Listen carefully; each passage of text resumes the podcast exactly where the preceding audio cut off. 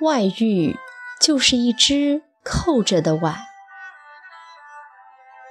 安徒生童话里有这样一个故事：一个萧条的夜晚，一对老年夫妇在他们贫寒的小茅屋里说：“遵守上帝的戒律，不去犯罪，那是富人们的事情。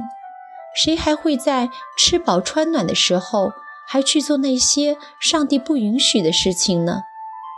上帝听到了他们的抱怨。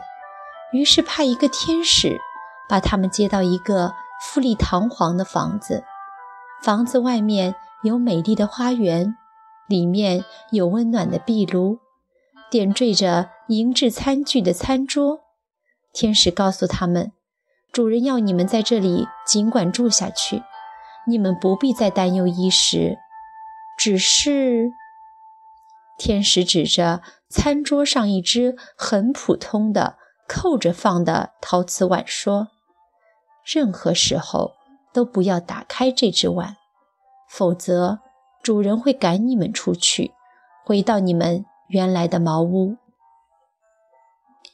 那一对夫妇喜笑颜开，天下竟然有这等好事！既然有吃有喝，还住在宫殿一样的房子里，傻瓜才在乎一只碗呢。那对夫妇度过了一段美好的时光，每天吃喝玩乐，并不在意那只碗。可是，任何幸福到最后都会平淡的。夫妇熟悉了房子的每一个角落，熟悉了花园里四季的变化，总之，熟悉这一切到了不用掐指算就知道明天的几点钟他们在干什么的地步。唯独。那只并不起眼的碗，他们没有去碰过。和刚才不一样的是，他们开始好奇，开始猜测，那个碗里究竟有什么呢？终于有一天，那个老头大喊：“不行！再不打开这只碗，我就要疯了！上帝既然给了我们这么多，还在乎一只破碗吗？”于是。他打开了那只碗，然而碗里面空空如也，什么稀罕物件都没有。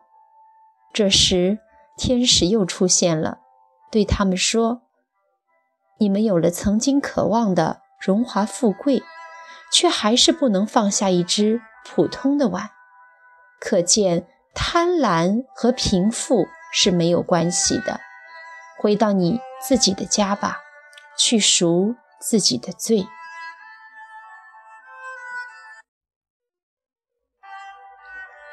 看到那么多的朋友在经受着和外遇有关的痛苦，禁不住想借这个故事谈一谈。外遇就是那只扣着的碗。人在担忧衣食住行的时候，一般不会去想到它。可是，当有了安稳的生活，所谓饱暖思淫欲，看着这只扣着的碗，还是不禁想要打开吧。结果是，非但什么也得不到，还可能惹来一身的麻烦。虽然外遇在上帝面前是被判了罪的，作为世俗中人怎么看呢？我是想说，既然外遇是人性贪婪的一种表现。也许每个人都有打开那只扣着碗的欲望。当你了解了它只是人性的一个弱点，也许你会知道该如何去对待了。如果你是犯了罪的那个人，应该知道被打开的碗是空的，你的猎奇心被满足了，可是换来的是深深的失望和平静的心境失去。当你开始感到痛苦，那就是上帝的惩罚降临了。只是自己的罪过就自己背着吧，不要为了释放自己的失望和罪恶感，就对伴侣一吐为快。你不应该让一个无辜的人和你一起承担自己犯下的罪过，不然你就打开了另一只扣着的碗。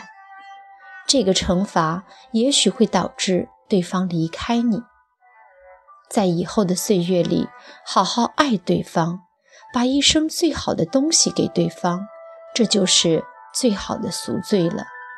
这个罪过有多深，和你们夫妻相爱的一样深，只是再深，它终究只是一个人性弱点的体现罢了。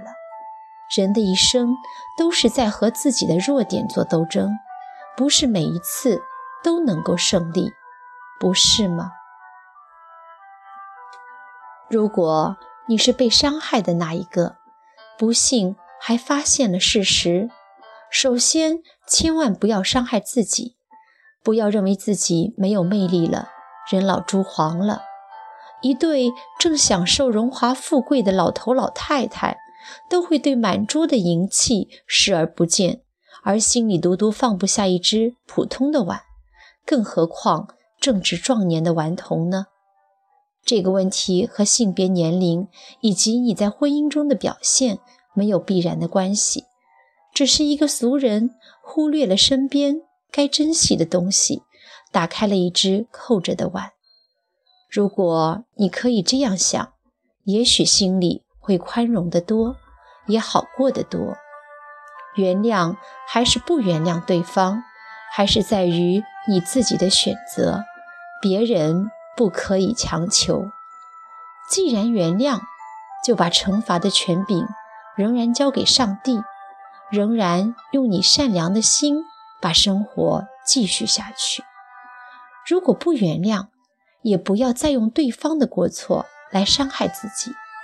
不要在脑子里总是存着背叛、抛弃等等好沉重的字眼，也不要做偷偷的查对方的手机啦。上网聊天记录啦，破译对方信箱密码啦之类的事情，否则你也打开了一只扣着的碗。如果我是说，如果对方曾经偷偷打开过扣着的碗，然后就悔悟了，也许你不知道这些事情会更好一些。而且，如果对方已经悔悟了，你却又因发现这个事实。